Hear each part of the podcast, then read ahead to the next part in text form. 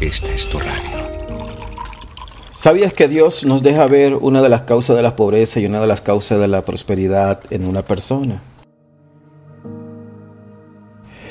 Recuerdo un testimonio de un pastor que nos habló de un anciano generoso y que amaba la obra de Dios.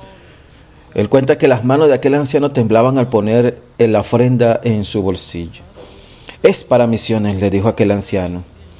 Recordé que aquel anciano solo recibía mensualmente 18 dólares, dijo el pastor, como pensión, y que también él era un hombre fiel que cumplía con los diezmos. El pastor le dijo, lo siento, pero no puedo tomar ese dinero. Yo sé que usted tiene muy poco para sus propios gastos. Sus ojos miraron con fijezas y con severidad. El anciano miró al pastor con fijeza y con severidad y les dijo, Pastor, solo porque soy pobre ¿Va usted a negarme el privilegio de dar para una causa que amo tanto? Proverbios 11:24 dice que hay quienes reparten y les ha añadido más, y hay quienes retienen más de los que es justo, pero vienen a pobreza. El alma generosa será prosperada, y el que saciare, él también será saciado. Hay dos tipos de personas en estos dos textos. Uno de ellos Dios le llama el alma generosa. ¿Quién es esa persona? Según estos textos, es una persona que da, que bendice a otro, que reparte de los suyos a otro de forma justa. Esa persona entiende muy bien lo que es dar.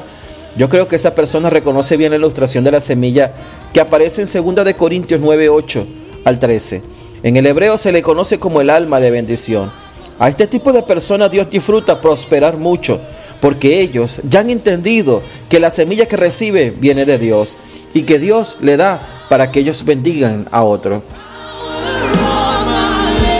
El otro personaje, otro tipo de persona que encontramos el egoísta o el avaro. Dice de este personaje, no se dice que no den, sino que dan con egoísmo, retienen lo que no es justo, pudiendo dar, más no dan.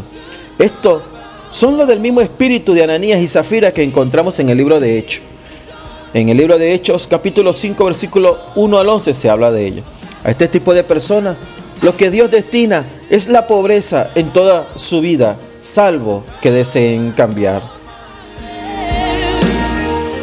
¿Qué tipo de personas seremos nosotros? ¿Qué tipo de vida queremos tener? ¿Cómo es nuestra alma? ¿Generosa o egoísta? Desde Radio Nación Pastor Anderson Tiapa.